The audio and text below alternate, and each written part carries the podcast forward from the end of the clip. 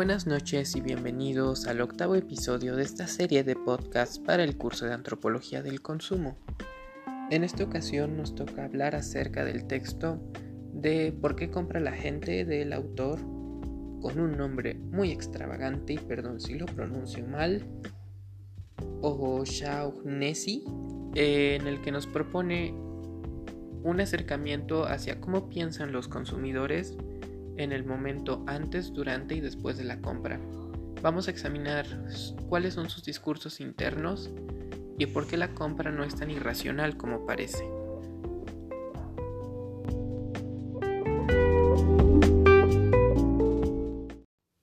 El primer capítulo del que vamos a hablar se titula Objetivos, deseos y creencias. Este apartado es importante porque vamos a partir diciendo que las personas compramos a partir de un sueño que todos tenemos. Eh, cada quien tiene un ideal en su cabeza sobre cómo querría o lo que querría conseguir y llegar en esta vida y planea acceder a ello por medio de su trabajo y acompañado de las marcas y productos que más encajan en su sistema de valores y su sistema de creencias. Para llegar a este sueño ideal, nos planteamos una serie de objetivos, y estos objetivos van a materializarse en un deseo que posteriormente va a pasar a tener que elegir un producto entre una gama que nos ofrece el mercado. La cosa es que estos sueños, estos ideales son una cosa confusa, por lo que no están bien planteados o bien aterrizados los objetivos y las compras que tenemos que hacer para llegar a estos.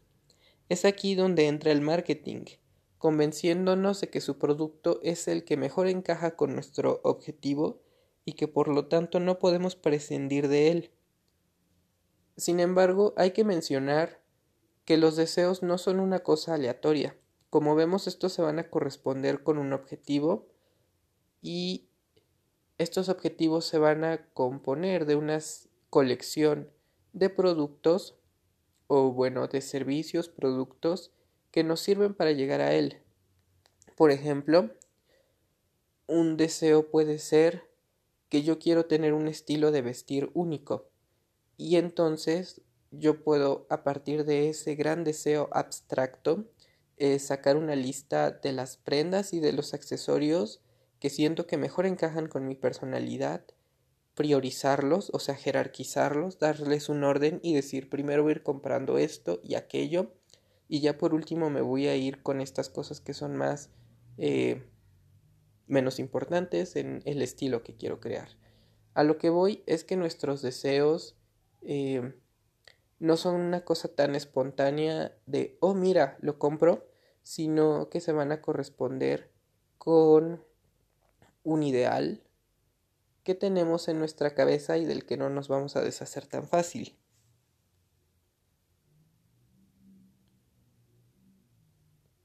De hecho, hablando de estos ideales, es importante reconocerlos porque la gente es sensible a los contrastes eh, de la vida. Nosotros preferimos la salud a la enfermedad, eh, la comodidad a la incomodidad, lo limpio a lo sucio, lo atractivo a lo feo, o lo culto a lo inculto.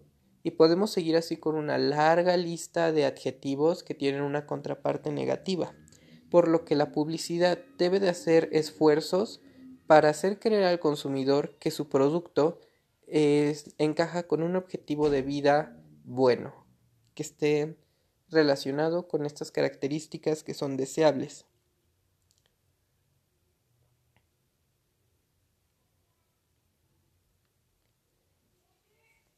Eh, aquí también hay que considerar que los deseos no solamente están orientados a nuestra satisfacción interna, sino que también están condicionados en buena medida por lo social, porque estos tienen cierto valor comunicativo que nos hace integrarnos al grupo al que pertenecemos y hacer ver que estamos en cierto estatus.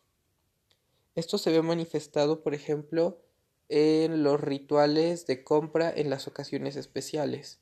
por convención social, un vestido de novia tiene que ser blanco, por ejemplo.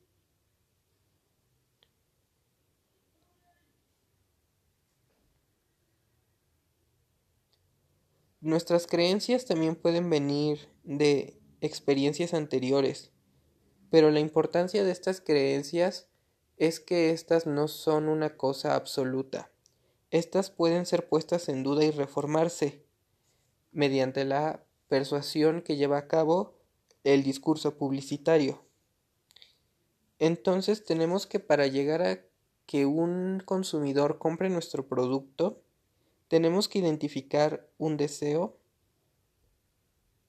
y explicar la relación causal que hay entre el producto y llegar a un objetivo por medio de la acción de la compra. Y esto sería el primer apartado de la lectura.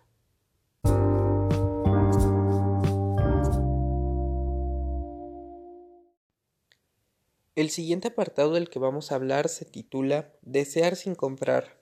Es un apartado que me parece muy interesante porque en este curso siempre tratamos de explicar por qué el consumidor compra y también es importante ver esta contraparte de cuál es el discurso interno que ocurre en la cabeza del consumidor eh, para no comprar algo a pesar de que sí desee el producto. Eh, para esto, eh, nuestro autor nos propone tres categorías distintas de deseos. Vamos a hablar hablando del deseo latente. Este deseo es, por así decirlo, una cosa inconsciente o una cosa cuya importancia en nuestra vida es tan baja que pasamos por desapercibido y este deseo debe de ser despertado por la publicidad o por algún producto novedoso que lo resuelva. Se me ocurre muchísimo el caso de Miniso porque justamente este tipo de deseos se ven hasta en su eslogan. No sabía que lo necesitaba hasta que lo encontré en Miniso. O bueno, una cosa así, no me sé su eslogan literal, perdonen mi ignorancia. Pero esa es la idea.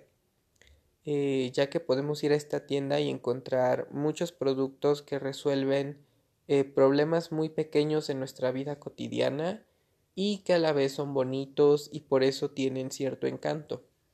Por ejemplo, eh, se me ocurren unas mantitas de la caricatura de escandalosos que son para las personas que trabajan frente a la computadora y al verlas como que yo no les hallaba forma hasta que ya vi que son como una capita con una capucha que te pones para esas largas noches de trabajo en que tienes frío pero tienes que seguir trabajando. Es una necesidad que yo pasaba por desapercibida y sin embargo cuando lo ves dices ah como de sí está padre me haría más cómodo eh, la rutina sin embargo puedo prescindir de ella y vamos justamente a que este tipo de deseos latentes muchas veces es una innovación pero no es una innovación tan revolucionaria, revolucionaria, simplemente está resolviendo un pequeño problema o está agregando un, un, añadido a un producto que ya existe. Por lo que muchas veces el consumidor puede hacer una evaluación, poner las cosas en la balanza y va a decidir que las ventajas que le supone este producto eh, no son suficientes o no representan el sacrificio que implica adquirirlo. Eh, una vez cubierto este tipo de deseos, vamos a hablar del deseo pasivo. En este tipo de deseo, el comprador se abstiene de comprar algo eh, por el costo que representa, justamente como habíamos hablado. Aquí el comprador es consciente de que desea algo, en la categoría pasada, el deseo necesitaba ser despertado para comprarlo, pero aquí el deseo ya es una cosa consciente. Eh, sin embargo, hay factores disuasorios que inhiben la compra por completo o que hacen esta compra algo doloroso ya que implica un sacrificio.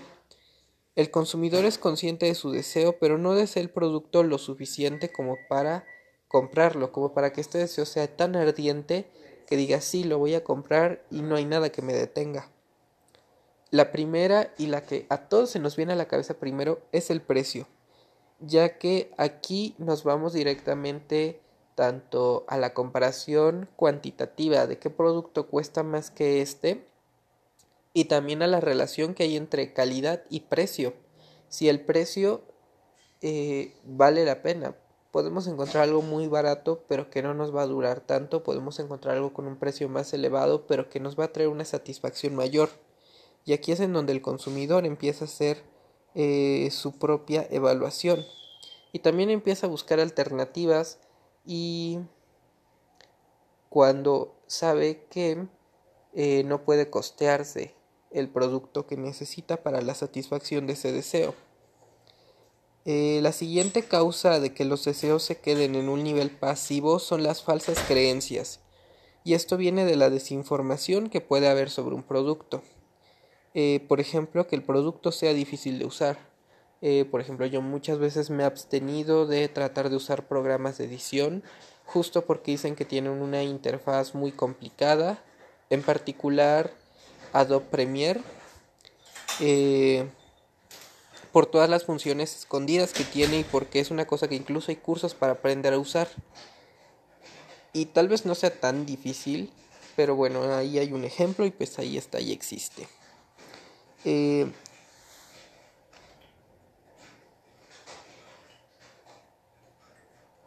otra creencia falsa que puede inhibir una compra es la creencia que se tiene al respecto del riesgo o de la calidad mala de un producto.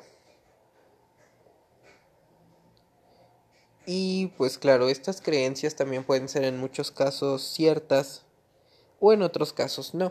Otra de esas falsas creencias suele ser lo que tiene que ver respecto a los roles de género y el autor nos pone en el libro el ejemplo eh, de que los hombres no suelen comprar maquillaje justamente porque hay este convenio social de que es una cosa eh, más de mujeres. Otra de las cosas que últimamente o que en las últimas décadas se ha visto que inhiben las compras es la desconfianza que hay hacia las, las afirmaciones de los anuncios, porque sabemos que los publicistas y la publicidad en general se van a esforzar por dar a entender que su producto es el mejor y exaltar sus características positivas y sin embargo la gente se ha vuelto inmune a la publicidad y entonces ven con desconfianza eh, los discursos que ésta pronuncia. Por último, llegan las razones excluyentes, eh, aquellos motivos éticos o legales que causan que el cliente no pueda comprar un producto. Estos pueden venir de la autoridad y tendrían que ver con este marco legal de qué se puede comprar y qué no. Por ejemplo, durante los años 20 eh, se prohibió en Estados Unidos el consumo de alcohol creyendo que eso eh, disminuiría mucho de los problemas y empezaría a corregir muchos de eh, a corregir y a sanar el tejido social y sin embargo la gente siguió con este deseo y buscaba alternativas ilegales para satisfacerlo. Y las otras pueden tener más que ver con la fidelidad a un código de valores y de ética. Por ejemplo, la tendencia que hay eh, en estos últimos años hacia rechazar el fast fashion, ya que esta industria es altamente contaminante y también hay muchas creencias sobre que explotan personas en países asiáticos para fabricar la ropa y reducir los costes de producción y poder vender a precios muy baratos. Y hasta aquí llegamos con este apartado para pasar al siguiente.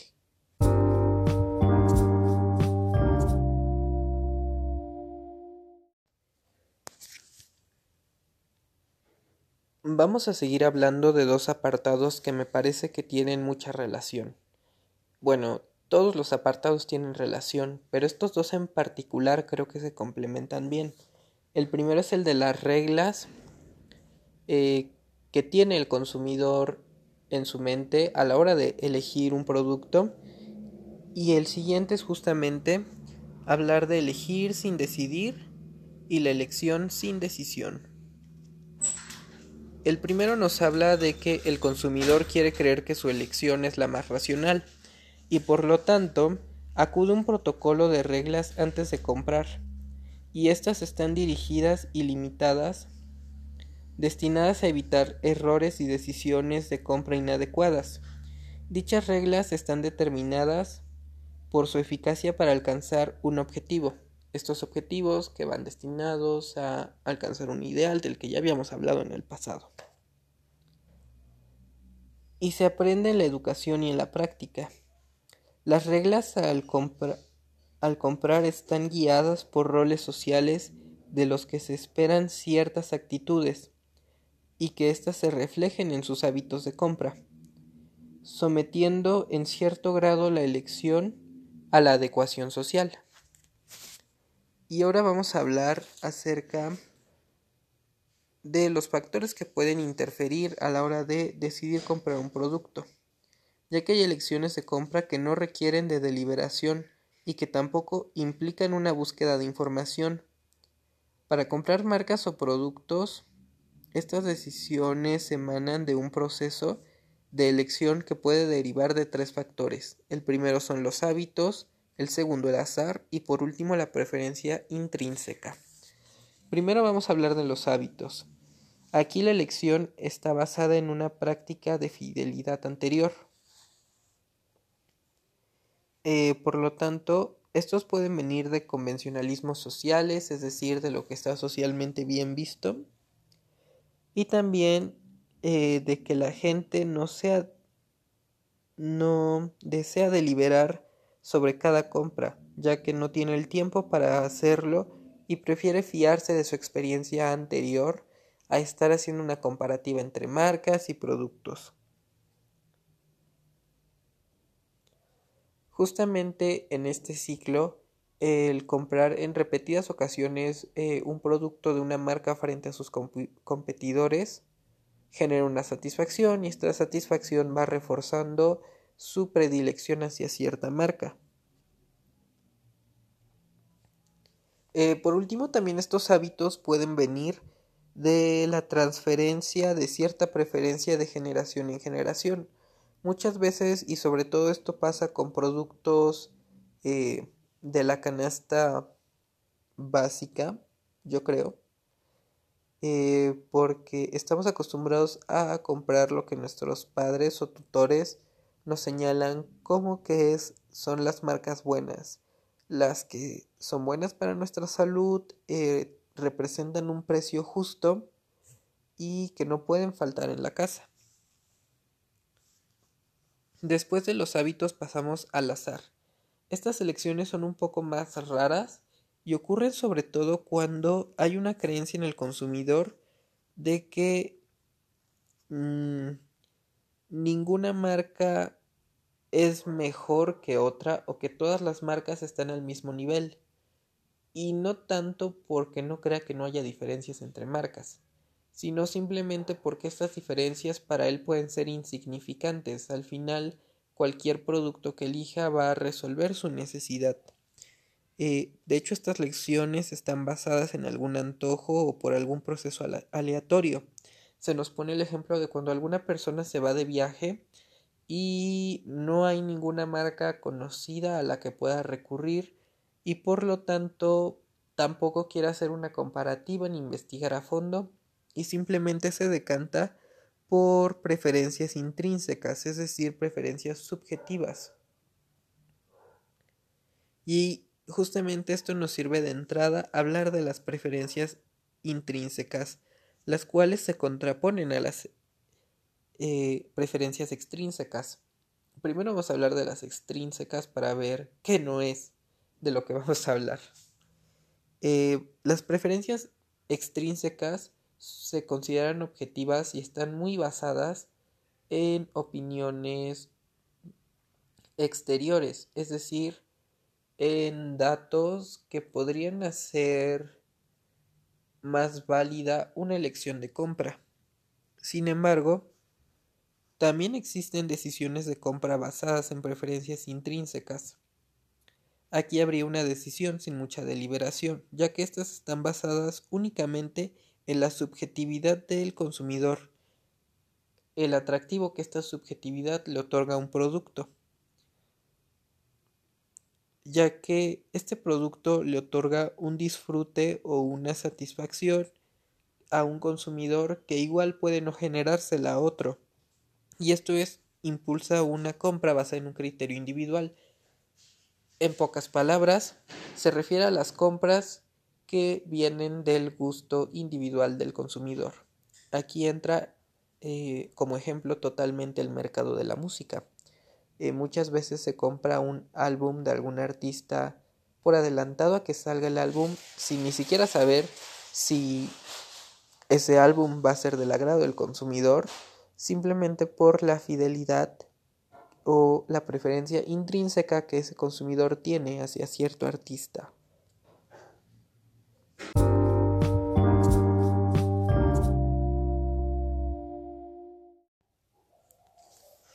Ya para cerrar el episodio vamos a hablar de la racionalidad en la compra.